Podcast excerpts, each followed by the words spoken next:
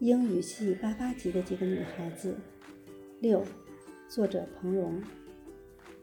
提起翔，我就想起那一次险象环生的经历。一个星期日的晚上，我和姨刚从家回来，翔就带着个陌生人走进宿舍。他说他在三三二汽车站碰到他，他刚从国外回来，想了解了解现在国内的大学生活。谈了几句，我们感觉那个人不对劲，于是下了逐客令。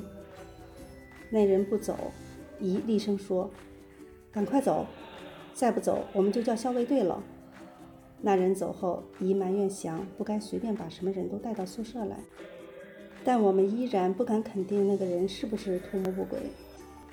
我们只是本能的觉得来者不善。好一段时间以后，我们不仅为当年不带免疫力的纯真而后怕，也为祥一贯不设防的友好而担心。